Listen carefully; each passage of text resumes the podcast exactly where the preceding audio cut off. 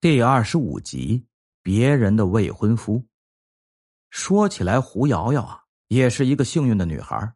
十五岁之前，她虽然只是一个普通的家庭的孩子，但有恩爱的父母，童年、少年时光都过得平稳美好。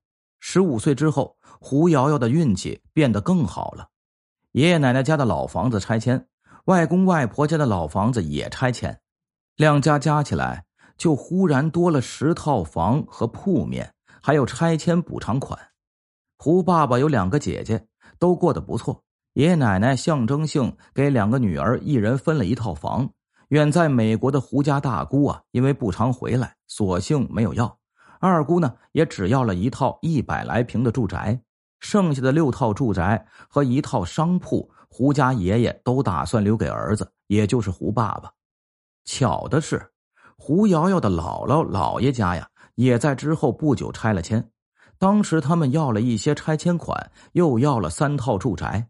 住宅给了胡妈妈和小舅一人一套，老人们自己住了一套。日常生活就靠拆迁款过，一下子从小康之家摇身变成了中产阶级，而且比一般的中产家庭啊还要强上不少。江宇妈妈自打打听到了这些啊。所以才会对胡瑶瑶如此上心，特意做了一大桌子菜，想要啊撮合两个年轻人。至于胡瑶瑶本人，只能说是马马虎虎。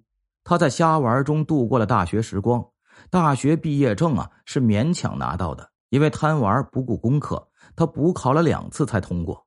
其实她觉得没有大学毕业证也没什么，反正她又不会去找工作，她也没打算过要去找工作。因为有点语言天赋，雅思低分飘过之后，去澳洲留了学，然后接着又混了两年。本来按照胡瑶瑶的意思，想要再在澳洲待几年，可是胡家父母不放心，他也只能回来。胡家父母压根儿也没指望胡瑶瑶能赚钱养家，只要有个事儿干就好。既然胡瑶瑶喜欢干什么带货主播，搞什么代购，只要不涉及人身安全啊。他们都会睁一只眼闭一只眼的。胡爸爸对于女儿的人生最大的期待就是开开心心的玩着，将来呢找一个宠她的老公，开开心心的过一辈子就好了，就像他二姑家的姐姐徐佳妮一样。胡瑶瑶从机场灰头土脸的回到了自己的住处之后，本打算洗个澡，先去去被小眯眯眼带来的倒霉气，结果。他在满头泡沫的时候突然停水了，胡瑶瑶纠结的站在浴室里冻了一会儿，实在是等不来水，只好随便黏糊糊的从浴室出来，打电话叫物业。物业说呀，早就已经在楼下贴了通知，下午要停水进行水管维修检查。好吧，是他自己因为太生气了，没有注意到物业通知啊，头上一堆泡沫，黏黏的，实在难受啊。胡瑶瑶呀。只能奢侈的把家里二十块一桶的桶装水加热，勉强把泡沫冲掉。他是一个代购，每天的重要工作就是发朋友圈、刷朋友圈、卖货发货。勉强洗完澡的胡瑶瑶便歪在了沙发上刷朋友圈，然后胡瑶瑶就刷到了范西发的朋友圈请帖。朋友圈有人群发请帖并不奇怪，关键是范希儿啊。婚纱照上的男人看着眼熟，这个男人竟然是年君平。胡瑶瑶揉了揉眼睛，又看了看根本没有打马赛克的请柬，她瞬间确定这个男人就是年君平，如假包换。年君平笑得跟朵花似的，站在范希儿的身旁，穿着白色的西装，高大英俊，温文尔雅，乍一看过去，还真有点白马王子的感觉。不得不承认，年君平啊，有所有女孩喜欢的优点：白净帅气、高学历、收入不错、中产家庭，尤其是性格好，可以说是温柔体贴、会撒娇。至少他给胡瑶瑶的感觉是这样的。胡瑶瑶也一直觉得年君平是个好男友，长得不错，温柔体贴，任劳任怨。为了表忠心，工资卡也给了他。而且现在年君平的工资卡还在胡瑶瑶的衣柜里啊！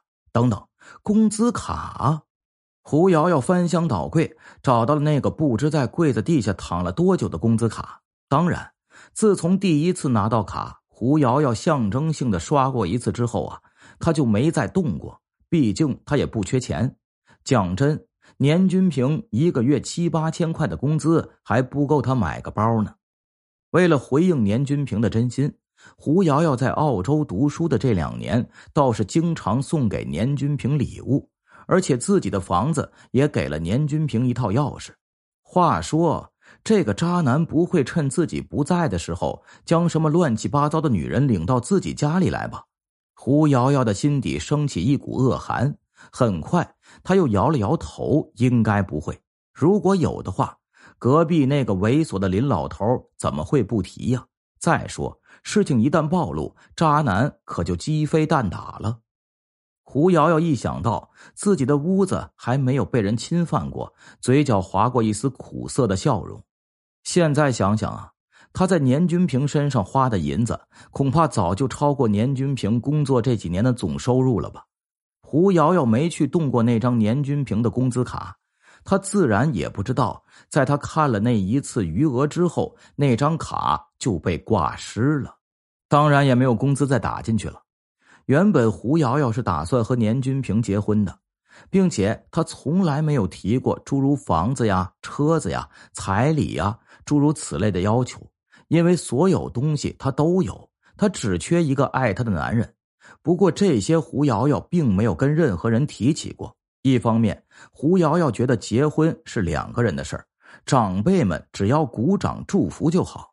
而年均平那边，胡瑶瑶是在等他来跟自己求婚，然后就像电影里演的那样，满含热泪的答应下来。然而这个男人竟然悄不吭声的成了别人的未婚夫。关键是胡瑶瑶从来没想过年均平是这样的人。那个范希儿啊，一看就是个聪明人。年均平的智商到底是怎么骗到他的呢？不对。既然年均平能骗了自己，那么去骗别的女人自然也并不难。想起这些，胡瑶瑶忽然清醒的认识到了年均平的本意。也许并不是因为爱上他这个人，而是因为他够傻，不但一分钱没让他花过，还总是送他一些小贵货。